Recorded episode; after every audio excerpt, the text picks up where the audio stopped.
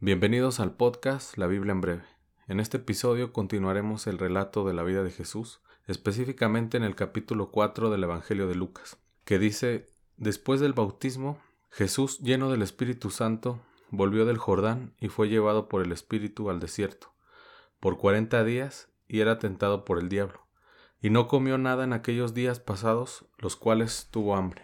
Esto que acabas de mencionar nos muestra tres aspectos. Una, que fue llevado por el Espíritu Santo al desierto. No fue por iniciativa de Jesús, sino que el Espíritu mismo lo llevó al desierto. Otra vemos que pues fueron 40 días los que estuvo en el desierto. Aquí vemos que el 40 eh, es, es, muy simbólico y además eh, es muy mencionado en la Biblia, además de que es, tiene varias analogías. Y la otra es que tuvo un ayuno. Eso que dices de los 40 es algo importante porque en la Biblia siempre que menciona 40 hay como una especie de prueba o de periodo en el que Dios, no sé si decir la palabra forzar, pero sí como que pone al máximo a, a prueba, como decía antes, a alguien o a su pueblo en sí, como lo haya puesto, como para ver, sacar qué es lo que hay dentro del corazón de, de esa persona o de ese hombre que va a estar al servicio de él, ¿no? Como hay muchos casos en la Biblia de, Elías, de, Moisés, de, del mismo Jesús. Sí, tiene como sentido el, el hecho de que digas que como conocer cuál es como su corazón o hacia Dios, porque pues 40 años estuvieron en el desierto, ¿no? El pueblo de Israel. 40 días estuvo Moisés en el Sinaí, 40 días estuvo Elías, como decías, en el Oreb, en el monte Oreb, y también 40 días fueron los días que estuvieron los espías en el libro de, mm. de números. Y ahí también se vio cómo era su corazón, ¿no? Tanto Caleb como Josué. Como que tiene sentido el 40. Y indudablemente, pues no se nos puede pasar también el, los 40 días y 40 noches de, de la prueba de Noé en el arca. Y en este caso no sé qué piensan ustedes, yo creo que es como que el Padre se lo lleva aparte a Jesús y trata de, de, indagar, porque estamos hablando de que Jesús sí es Dios y sí es el Hijo de Dios, pero en este momento está actuando como el Hijo del Hombre también, ¿no? Entonces el Padre está viendo a ver si en lo íntimo antes de estar en lo público, no sé, es así como yo lo veo, no puede estar, está preparado y realmente capacitado. Sí acaba de decir unos días antes, no sabemos cuánto, que este es mi hijo amado en quien yo me complazco. Pero parece como que el espíritu decía antes, este, Judá que se lo lleva al, al, desierto y como que el padre ahí en una manera secreta, oculta, eh, lo, lo, lo expone, lo deja como que al enemigo, ¿no? Para ver qué, qué tan preparado realmente está este hombre o este Adán nuevo, eh, Jesús, para ser realmente el Mesías. Sí, y Satanás, eh, de una manera muy astuta, pues lo quería vencer, haciendo que Jesús tomara la posición del Hijo de Dios y no como hombre. Pues eh, como ya lo habíamos comentado, este, 40 días atrás se había escuchado una voz del cielo que dijo, este es mi Hijo amado. Entonces Satanás a través de esto se lo quería recordar que él era el Hijo de Dios, pero Jesús, Jesús eh, ahí lo, lo venció, demostrándole que como hombre lo vencía y que como hombre lo iba a vencer al final. Es como el punto crucial, ¿no? Que como un hombre lo, o sea, como un hombre estuvo 40 días en ayuno y en un desierto, y que se dice fácil, ¿no? 40 días, pero pues en realidad es casi un mes y unos 10 días más. Y más adelante ese capítulo de Lucas 4 nos relata que entonces el diablo se presentó y le dijo, si eres hijo de Dios, di a esta piedra que se convierta en pan. A lo que Jesús respondió, escrito está, no solo de pan vivirá el hombre, sino de toda palabra que sale de la boca de Dios. Aquí algo que, que, me llama a mí la atención es este primer, si eres el Hijo de Dios, que va a estar presente a lo largo de la vida de Jesús en la tierra constantemente. O sea, si eres el Hijo de Dios, le dice el enemigo, haz algo por ti.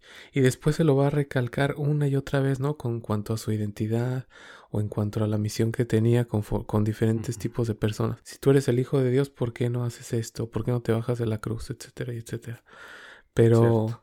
Eh, es algo como que, al principio suena ya como que son contra su identidad, ¿no? O sea, si tú realmente eres lo que acaba de decir el Padre 40 días antes en el Jordán, pues entonces haz tan fácil como convertir esto en, en algo que es muy necesario para la vida, ¿no? Para la supervivencia, convertir algo en pan. Sí, de hecho, esta primera tentación que vemos aquí, pues tiene que ver, por decirlo así, con los deseos de la carne. Pues eh, físicamente nuestro Señor Jesucristo estaba hambriento y el diablo aprovechó para tentarlo y decirle que convirtiera las piedras en panes. Pero Jesús como hombre le respondió citando pues una, un, versículo de, la Biblia, ¿no? Deuteronomio 8.3. No solo de pan vivirá el hombre, sino de toda palabra de Dios. Sí, o sea, como que esperó astutamente. No, no, o sea, no lo tentó al día 10 ni al día 15. Es a lo que te refieres, ¿no? O sea, como que esperó a un hambre ya desesperante porque obviamente en el desierto pues se aumenta todo tipo de deseos, de la sed, de, de... Hay muchos espejismos que entra la mente, ya entra como en un juego entre la realidad y lo que es ya eh, irreal. Y entonces en ese momento de debilidad extrema es cuando se aparece el adversario y le, en el deseo que surge de esta abstinencia obviamente natural de, de no comer, como una tentación pareciera ingenua, ¿no? No sé qué piensan ustedes, o sea, como, pues no es nada malo, si ya hiciste un ayuno de 40 años, ¿por qué no haces esto? Y ahí es cuando astutamente Jesús, bueno, más que astuto, inteligentemente Jesús es lo que le responde le que decías de, Deuteronomio. Como dices, no era una tentación mala, sino en cambio era como el hecho de que llevas 40 días en ayuno, tienes que comer y tu cuerpo sabe que tiene hambre. Y como mencionaban, es una tentación que va hacia los aspectos de la carne misma y no en un aspecto negativo, ¿no? O sea, no en un aspecto de placer, sino en un aspecto de necesidad. Y más adelante, la segunda tentación que encontramos nos dice que llevó el diablo a Jesús a un alto monte y le mostró en un momento todos los reinos de la tierra. Y le dijo el diablo, A ti te daré todas estas cosas, la potestad y la gloria de ellos, porque a mí me ha sido entregada y a quien quiero la doy. Si tú, postrado me adoras, todo será tuyo. A lo que Jesús le respondió y le dijo, Vete de mí, Satanás, porque escrito está, al Señor tu Dios adorarás y a Él solo servirás. Sí, aquí Satanás, pues, eh, que aprovechó, aprovechó para usar esta, esta segunda tentación y hacerle ver que, pues, mm, lo que iba a pasar Jesús para poder llegar a ser eh, el rey de los judíos, eh, eh, el, dueño o el señor de toda la tierra, este, pues ya no, ya no lo pasara, sino que nada más lo obedeciera a él, a, Satanás, y él le iba a dar todos los reinos de la tierra. Y por eso le dijo, si te postras delante de mí y si me adoras, pues todo será tuyo, ¿no? Entonces, respondiéndole Jesús nuevamente, pues le dijo, vete de mí, Satanás, porque escrito está, al Señor tu Dios adorarás y a Él solo servirás. Citando otra vez el libro de la ley, ¿no? Que es Deuteronomio. Así es. Y, que si se fijan ahí es la primera vez, no sé, en que si, la primera tentación Jesús le dice, escrito está, no solo de pan vivirá el hombre. Pero aquí sí le dice como enfáticamente y le, aborda directamente al personaje. Le dice, vete de mí, Satanás. O sea, ni siquiera le dice Lucifer o Luzbel como se llamara, el, el, querubín este que cayó, sino que le dice la palabra en hebreo que es el adversario. O sea, porque estás contrario a la voluntad de la que fui enviado y me estás tratando de, mm, no de evadir, sino de poner un pasaje fácil para que yo cumpla lo que viene a hacer, ¿no? Entonces ahí es cuando eres un adversario. Entonces, vete de mí, le dice, podríamos eh, traducir como adversario porque está siendo totalmente opuesto a lo que el Padre me envió. Que a ver, yo quisiera decir aquí algo rápido en este sentido, que no sé, obviamente sabemos que Satanás no es omnisciente, ¿no? Ni omnipresente, pero como que él sospechaba que obviamente siendo Dios en la carne y siendo Jesús un hombre, es algo que si Jesús en el Getsemaní está orando y le dice al Padre lo mismo. Le dice, si es necesario, si puede ser que pase de mí esta copa, o sea, como que si es, puede ser, Padre, que haya otra forma en la que yo sea el Mesías y la que tú salves al mundo, pero no entregándome a la cruz y etcétera, etcétera. Es como que Satanás se a lo mejor no sé si tiene mucho que ver, corríjanme ahí, pero pareciera como que se adelanta eso y le dice, mira, pues no necesariamente que pases ese trago amargo, como decías hace rato, ¿no? Sino que yo como soy el dueño de esto y tú me tienes que vencer a mí, pues yo te lo cedo, pero pues tú nada más hazme una reverencia. O sea, o sea, como algo sutil, diferente a lo que el padre le dijo, no sé como un camino fácil, ¿no? Un camino sin sacrificio. O sea, como el camino, el camino que, que, el mismo Jesús relata más adelante en los evangelios, ¿no? El camino ancho, el camino espacioso, y no el camino escabroso y, y estrecho, ¿no? Que es el, el del sacrificio. Como que tiene sentido que se presentara el adversario a querer decir, hey, ¿sabes qué? No cumplas, este punto, ¿no? O sea, evítate todo el sacrificio, todo el dolor, todo eso y, obtén como por lo que veniste. Pero sin en cambio como que ahí se ve como la fidelidad, ¿no? De Jesús como hombre a Dios y también del Hijo a la voluntad del Padre. Y por eso le dijo, y por eso le dijo rápidamente eh, Jesús, a quien tú tienes que adorar es a Dios, y solo a Él vas a servir. Y ahí esa palabra que acabas de decir de adorar es importante en esta segunda prueba que tiene el Señor, que por algo nos fue escrito, ¿no? Porque nosotros cuando pecamos, lo que estamos haciendo es darle adoración al enemigo. O sea, cuando el Padre o cuando Dios infringimos la ley de Dios, estamos dándole pleitesía a Satanás. Entonces hay que tener mucho cuidado en eso y creo que eso nos, nos debe, lo tenemos que tener consciente al menos digo en, en, mi, en mi opinión, ¿no? Porque cuando el Padre no recibe honra, entonces el que recibe honra es, es el adversario, es Satanás. Y muchas veces como que en nuestra vida hay ciertas cosas en nuestro corazón que Él quiere tratar de, de, filtrar, ¿no? Como ciertos ídolos, ciertas cosas en nuestra mente, en nuestro corazón que pongan a Dios en un lado y, lo, y pongamos más arriba otras cosas. Y creo que ahí es cuando Él quiere como esta sutileza que hizo en Jesús, eh, tratar de desviar nuestra adoración.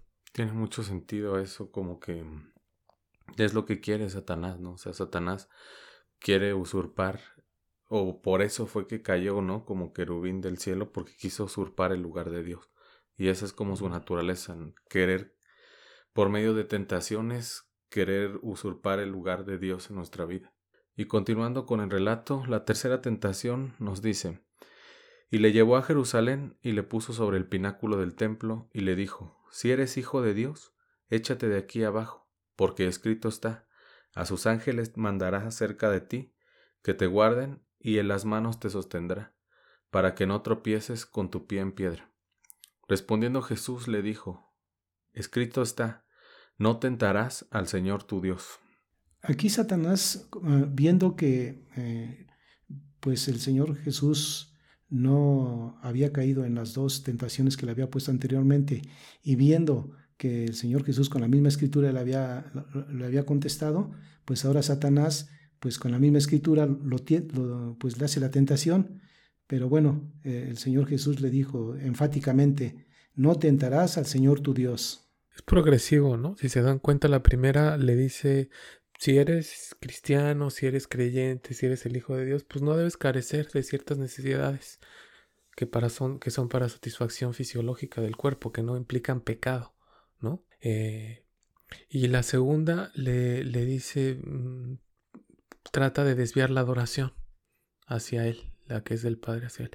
Y aquí utiliza la misma Biblia, o sea, la misma palabra, para disuadir, para tentar, para es un ardid que usa porque usa una verdad que es la que está escrita, pero lo utiliza como contraverdad, que es como la que usó con Eva, que le dijo, es cierto que Dios les dijo, o sea, que si comen de esto, ciertamente así y así, o sea, como que utiliza algo que sí dijo Dios, pero como que lo agarra para voltearlo, no sé si estoy explicándome bien. O sea, le dice, si está escrito, tú me estás diciendo que que no solo de pan vive el hombre, sino de la palabra de Dios, bueno, entonces yo te digo que con esa palabra que tú dices, que es la palabra de Dios, Él dice que si tú haces esto, Él te va a rescatar de esto. Y entonces ahí es muy difícil, yo creo que eh, estando en ayunas, Jesús, estando en, en, en siendo Dios en la carne obviamente, cuando no comes incluso se nos nubla un poco la, la nuestra visión, perspectiva, o sea, nuestra psicología, ¿no? Hablando humanamente. Entonces, era una capacidad, una exigencia mental que a mí me parece este última tentación muy fuerte, porque le está diciendo algo con la misma Biblia y el Señor tuvo la capacidad, Jesús, eh, hombre, Dios hombre, para poder contrarrestar ese ardid del adversario. Y contestarlo como un hombre que conocía la escritura, ¿no? O sea, al final nuevamente cita Deuteronomio diciendo no tentarás al Señor tu Dios.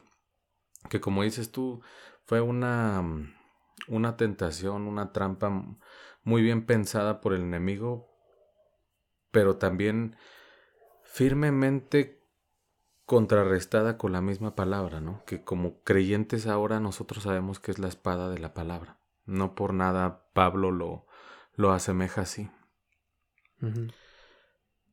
Y para terminar el pasaje de las tentaciones en el desierto, Lucas concluye con el siguiente versículo. Y cuando el diablo hubo acabado toda tentación, se apartó de él por un tiempo. Y como sabemos, se apartó de él por un tiempo, pero volvió, ¿no? El diablo en ciertos personajes que lo seguían tentando, como mencionabas al principio, diciéndole, si eres el Hijo de Dios, que pase esto, etc. Y tal vez aquí podríamos recapitular un poco como una conclusión sobre las, las tentaciones en el, en el desierto. Algo que podemos ver aquí es que eh, eh, el Señor Jesús le respondió como hombre eh, tomando las escrituras como base. Y así nosotros también debemos estar constituidos de la palabra de Dios, pues para dar razón de la fe que profesamos, como dice la escritura, ¿verdad? Y también dice que resistamos al diablo y, huirá de nosotros. ¿Cómo lo vamos a resistir? Pues con la palabra. ¿Cómo vamos a dar testimonio de que nosotros amamos a Dios? Pues con la misma palabra, hablándola y expresándola. Eh, algo que me gustó mucho también aquí es que eh, los, hebreos eh, practicaban el, el, ayuno y la oración. Ellos separaban un tiempo para orar y ayunar antes de tomar decisiones grandes que les afectarían a todos. Y, un ejemplo que, que, nos, que puede caber aquí es que la, reina Esther, cuando iba a hablar con el, con el rey Azuero, pues le dijo a los hebreos que, que, pues, que ayunaran, ¿verdad? Y, y, oraran, porque ella iba a ir a, a verlo. Entonces aquí pues eh, fue muy importante el ayuno, porque de esa manera pues ellos, ellos salieron adelante. Y algunos personajes más que vemos que ayunaron, pues fue, ya lo comentaron, Moisés, David, Daniel, el pueblo de Israel, Jesús mismo y la iglesia primitiva. Entonces es bien importante la oración y el ayuno para hacer frente al enemigo. O sea, estás haciendo el énfasis en que Jesús tuvo que, mm, como, como el pueblo mismo de Israel en el pasado y como los grandes hombres de la Biblia, tomarse un tiempo de preparación para después ir a enfrentar lo que, lo que venía, ¿no? Y creo que también algo que me, como recapitulando decíamos, eh, es que el enemigo nos va a atacar en todas las esferas de nuestra vida así como Jesús lo, lo... ¿Por qué uno dice las tres tentaciones de Jesús? Ah, sí, que lo tentó con esto y con aquello, pero si vemos bien, o sea, las tentaciones van a la, a la parte fisiológica, a la necesidad primordial de todo ser humano, que es la comida, la bebida. Y la parte del alma, de tener la gloria, el reconocimiento, no solo del mundo como en este caso a Jesús se lo pone porque era un personaje totalmente el más importante de la historia, ¿no? Pero nosotros muchas veces con el tener que ser reconocidos por, ¿no? Creo que también con eso a veces nos tienta muchos como ser humano. Y luego también nos tienta o utiliza sus ardides, sus artimañas, para hacerlo con la misma palabra. O sea, si nos dice, si la Biblia dice que, es, que eres más que vencedor, ¿por qué tú no? ¿Por qué le va mejor a tu vecino, a tu compañero, a tu amigo, etcétera, que no es ni cristiano? Entonces, como que en esas tres, en esas tres esferas, dimensiones, como que siempre vamos a estar siendo atacados por este enemigo Satanás, que es en el adversario, en, en nuestra vida humana. Muy cierto. Y creo que un versículo que condensa justo lo que acabas de decir es primera de Juan 2.16 y el versículo 17 también, que dice, porque todo lo que hay en el mundo, los deseos de la carne, que incluye ahí la primera tentación, los deseos de los ojos, que cae ahí también la segunda tentación, y la vanagloria de la vida, no proviene del Padre sino del mundo. Y el mundo pasa y sus deseos, pero el que hace la voluntad de Dios permanece para siempre. Y ahí está, Jesús es ese ejemplo del que hizo la voluntad de Dios y permanece para siempre ahora sentado a la diestra del Padre. Y creo que eso es lo que convierte a Jesús en ese sumo sacerdote que está descrito en Hebreos 4:15, que dice que no tenemos un sumo sacerdote que no se compadece de nuestras debilidades, sino uno que fue tentado en todo como nosotros, pero sin pecado. Creo que tenemos ese ejemplo que ya no solo es como ese Jesús externo eh, luchando con las tentaciones, sino que ahora es ese Jesús en nuestro espíritu, pero ahora la batalla es en, en nosotros, ¿no? En, en, nuestra mente, como, como poder vencer todo eso por medio de la palabra, o sea, por medio de Jesús mismo. Creo que es muy importante esta recapitulación que hicimos. Y siguiendo con el episodio, el capítulo 5 de Lucas dice que con el poder del Espíritu Jesús volvió a Galilea después de las tentaciones en el desierto y enseñaba en las sinagogas de ellos. Después nos relata que Jesús fue a Nazaret, donde se había criado, y en el día de reposo, el Shabbat o el sábado, entró en la sinagoga, como era de costumbre, y se levantó a leer las escrituras. Ese día se leyó el libro del profeta Isaías, y Jesús leyó el pasaje que dice El Espíritu del Señor está sobre mí, por cuanto me ha ungido para proclamar buenas noticias a los pobres, me ha enviado a proclamar libertad a los cautivos, a dar vista a los ciegos, a poner en libertad a los oprimidos y a proclamar el año de la buena voluntad del Señor. Enrolló Jesús el libro, se lo dio al asistente y se sentó. Todos los de la sinagoga lo miraban fijamente. Entonces Jesús comenzó a decirles, Hoy se ha cumplido esta escritura delante de ustedes. Y a partir de aquí eh, prácticamente inicia su ministerio, pues eh, de ahí en adelante empieza a realizar pues eh, los milagros y, y, y, varias cosas, señales y prodigios que él hizo.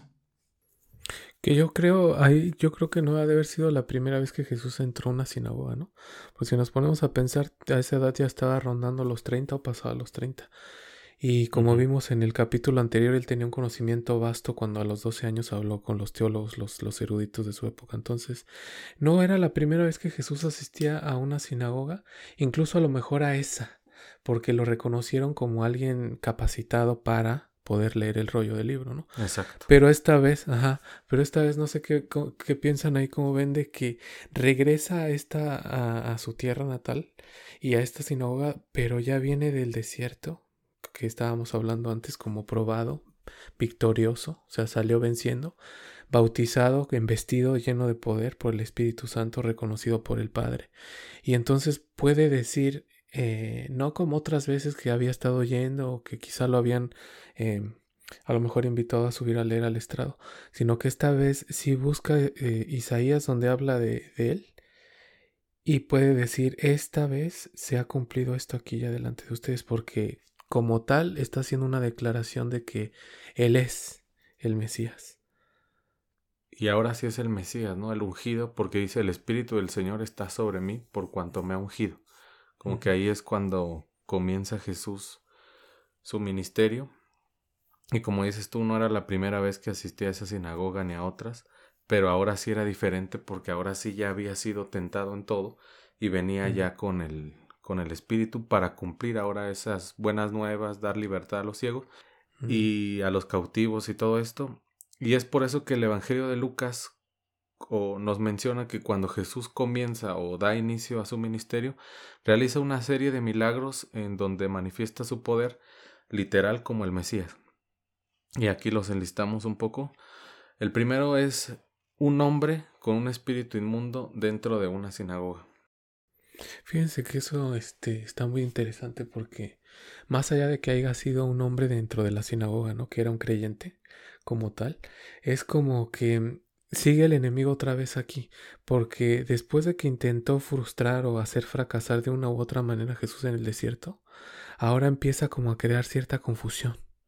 Y, y, y vuelvo a decir que es interesante porque parece que el enemigo intenta alterar como que el tiempo de Dios para Jesús.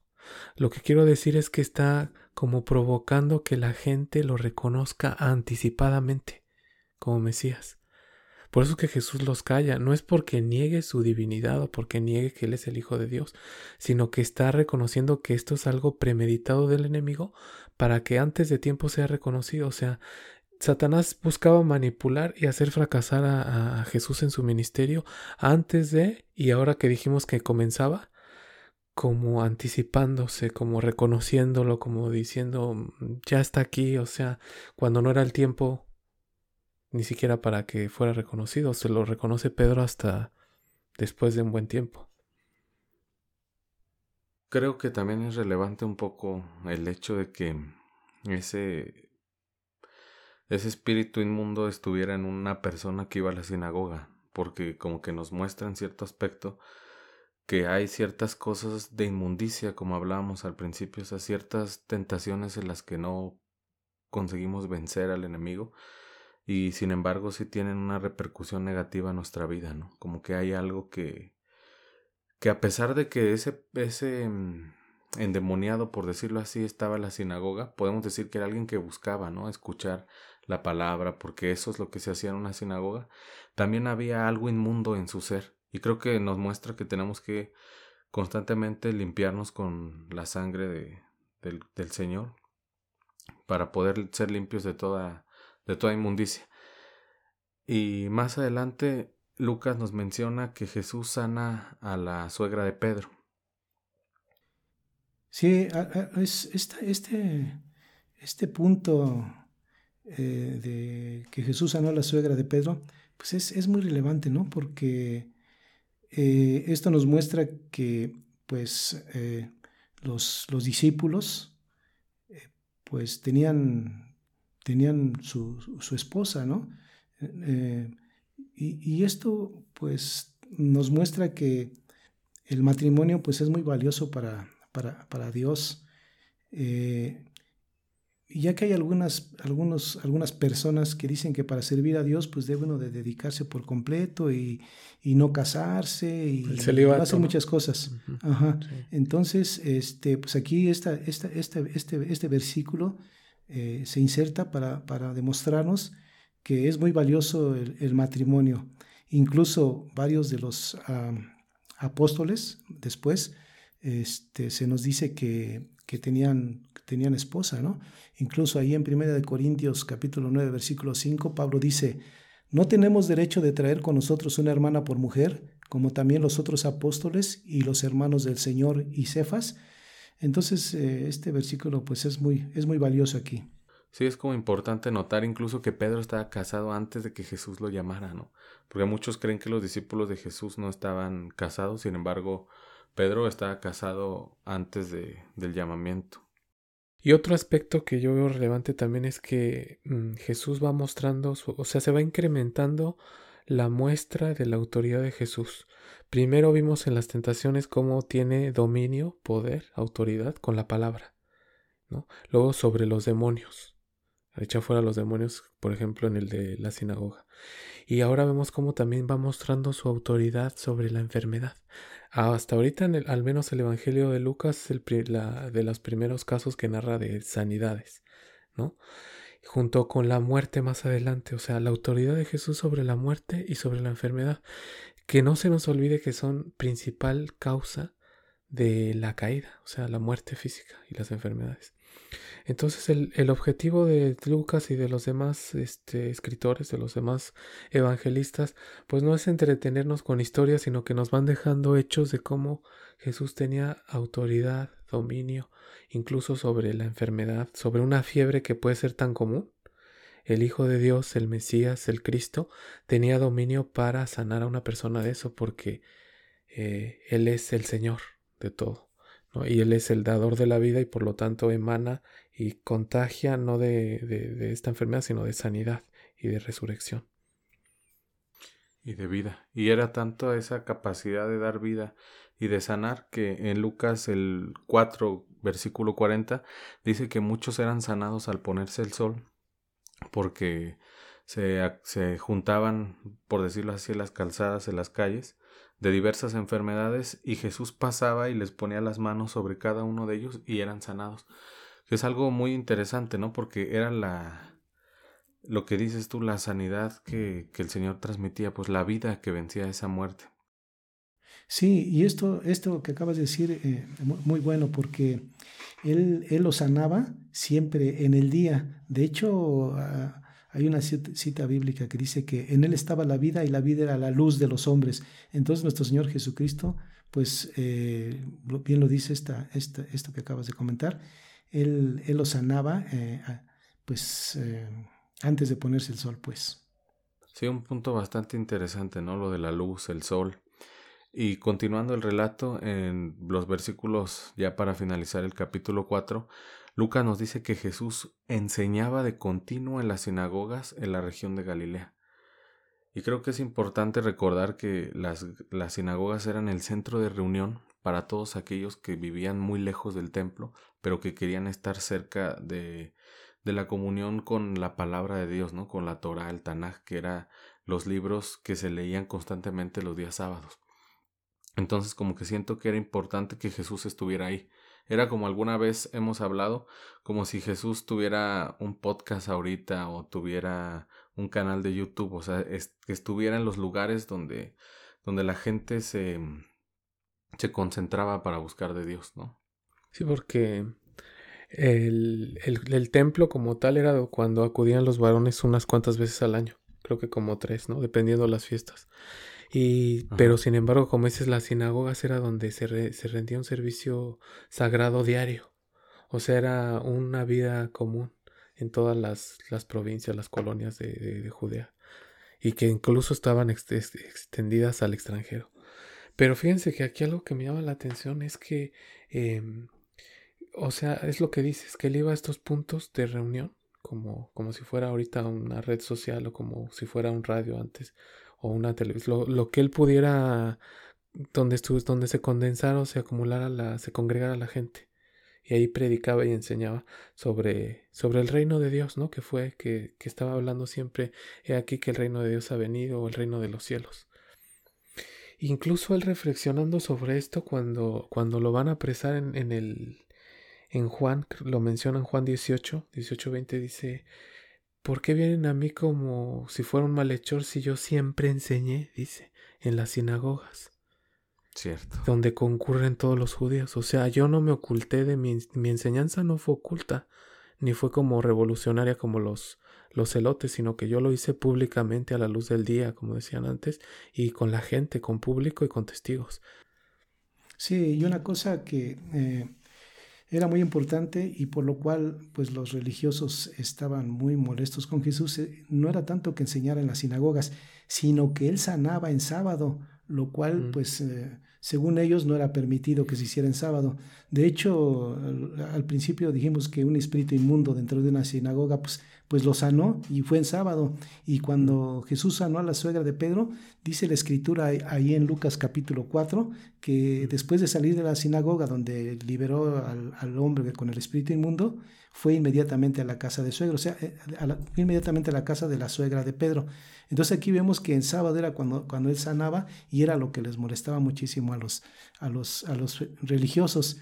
Y, y, más todavía, pues el, el sábado pues era uno de los, de los mm, fundamentos ¿no? de, de, los, de los hebreos, juntamente con la circuncisión y con la dieta santa, ¿verdad? Pero que hay que aclarar que Jesús no estaba eh, infringiendo la ley y ese punto era el de las dos escuelas. Y eso que mencionas de las escuelas es importante, ¿no? Creo que es un tema que podríamos abordar en algunos episodios más adelante, que tiene que ver con las escuelas de los Perushim o de los fariseos, la escuela de, de Shammai, de Hillel, a grandes rasgos, que en realidad ya nada más eran una serie de terminologías y, y fundamentos sobre el día del sábado que no eran aplicables realmente a, a lo que Jesús quería que representara el sábado como día de reposo, ¿no? Y creo que es importante lo del día de reposo, porque al final Jesús en sábado daba reposo a gente que venía enferma de hace muchos años, o daba reposo a gente que tenía una angustia, ¿no? De una enfermedad. Entonces, creo que lo importante aquí resaltar es que Jesús es el verdadero descanso en todos los aspectos, ¿no? Y, muchas veces creo que no hay mayor descanso que descansar de, una enfermedad. Sí, porque se acuerdan él lo, con lo que estás diciendo, una vez le dijo a algunos, ¿cómo es posible que ustedes sí desaten y le den agua a sus, a sus animales de carga, pero estos que son hijos de Abraham no puedan tener lo que acabas de decir, un reposo en el Shabbat? Entonces no es que Jesús incumpliera la ley mosaica, sino que más bien la estaba cumpliendo de una manera mucho más real que muchos de los fariseos. No es lo que dijiste. Otras palabras. Exactamente. Y ahora empezando el capítulo 5 de Lucas, nos encontramos con un relato interesante conocido como la pesca milagrosa o el llamamiento de Pedro. Y este pasaje lo, lo vamos a abordar muy a detalle en el episodio que va a ser exclusivamente del apóstol Pedro, donde analizaremos a detalle este pasaje. Y continuando con Lucas capítulo 5 nos encontramos la primera vez que Jesús sana a un leproso, eh, allá por el versículo 12, donde dice que estando Jesús en una de, de las ciudades, se presentó un hombre lleno de lepra, al cual viendo a Jesús se postró con el rostro en tierra y le rogó diciendo, Señor, si quieres puedes limpiarme. Aquí vemos algo muy importante. La lepra eh, se asocia con el pecado o con la murmuración, como lo, vimos en, ahí en Números capítulo 12, donde Miriam eh, pues murmura en contra de Moisés. Eh, bueno, Miriam y su hermano Aarón murmuran en contra de Moisés, pues se había casado con una mujer cusita. Y entonces, este, pues a Miriam le da, le da lepra, ¿no? Entonces, por eso eh, la lepra se asocia con el pecado. Y a los ojos de Dios, pues todos los seres humanos caídos han quedado leprosos a causa de su rebelión, a causa, a causa de su pecado. Por eso este, este, este punto del, del leproso es muy relevante porque por un lado, eh, según la ley, aquí en Levítico capítulo 13, pues un leproso debía ser aislado del pueblo, pues a causa de su inmundicia, porque era muy eh, visible su, enfermedad y nadie lo podía tocar. Eh, pero Jesús, Jesús con su, con, con su amor y con su misericordia para el pecador, para el caído, para el enfermo, pues, pues lo tocó, lo tocó y bueno, esto esto no era muy bien visto por los religiosos, pero esto nos muestra qué tan humano era nuestro Señor Jesucristo, eh, de, que de tal manera lo, pues lo sanó a este leproso. O sea, que era vista como un castigo, entonces eh, los afectaba no solamente en el, en el aspecto físico, sino emocional, ¿no? Social. O sea, dijiste que los apartaba.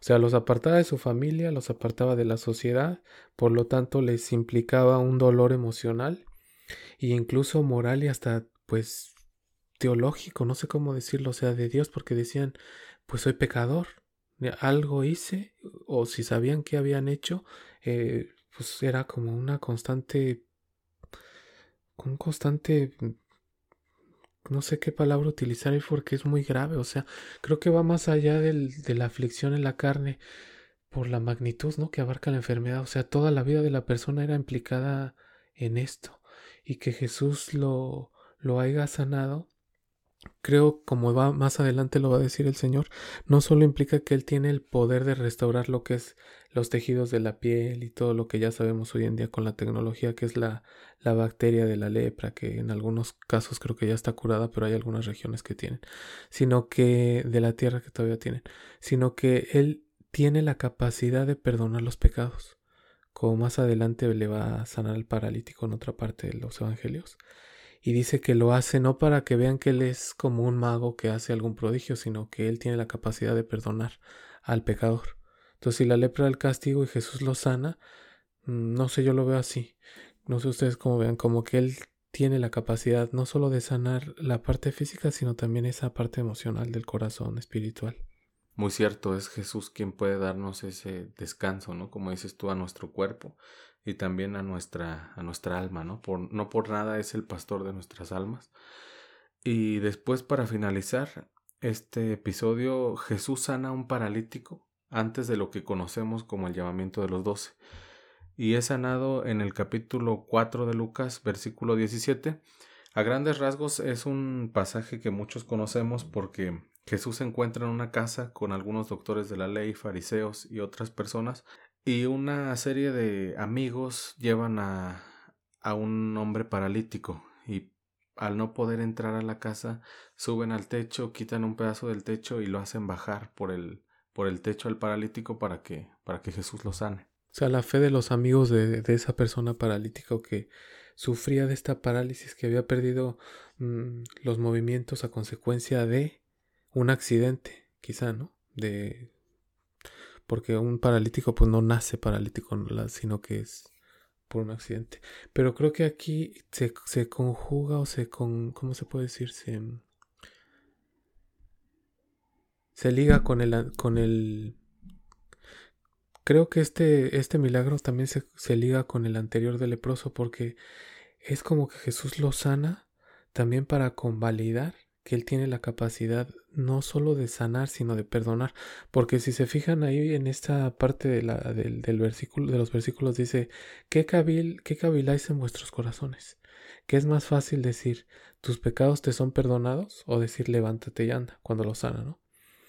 Entonces, o sea, el hombre ya sanado sale como testimonio tomando su camilla, porque le dice, levántate y anda pero no solamente como el testimonio de que Jesús tuvo el poder sanador de poder volver a activar esas piernas que estaban paralizadas, sino que tuvo el poder de perdonarle los pecados y por tanto el, milagro nada más es como una prueba de que Jesús es el Mesías porque tiene la capacidad de perdonar lo que vimos con el leproso. O sea, los milagros de Jesús no, son como para hacer circo o como para hacerse famoso, sino que son prueba de que él era el Hijo de Dios. Y como que a lo largo de los evangelios se van incrementando y se van incrementando y se van incrementando hasta que vemos el mayor milagro de Jesús que fue la resurrección.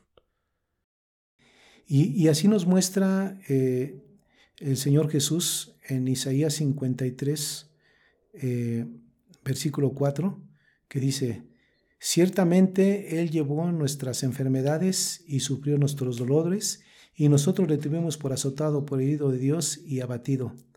Mas el herido fue por nuestras rebeliones, molido por nuestros pecados. El castigo de nuestra paz fue sobre él y por su, y por su llaga fuimos nosotros sanados. Esto nos muestra el amor eh, de Dios, el infinito amor de Dios que, que, tu, que tuvo y tiene para nosotros. Y ahí vemos el grande amor que tiene nuestro Redentor, nuestro Señor, y que incluso nos llamó a ser sus discípulos. Y es, ese es el tema del próximo episodio, los, los doce discípulos, y qué podemos aprender de la vida de cada uno de ellos como discípulos de Jesús y poder aplicar a nuestra vida en estos tiempos. Así que nos vemos en el próximo episodio.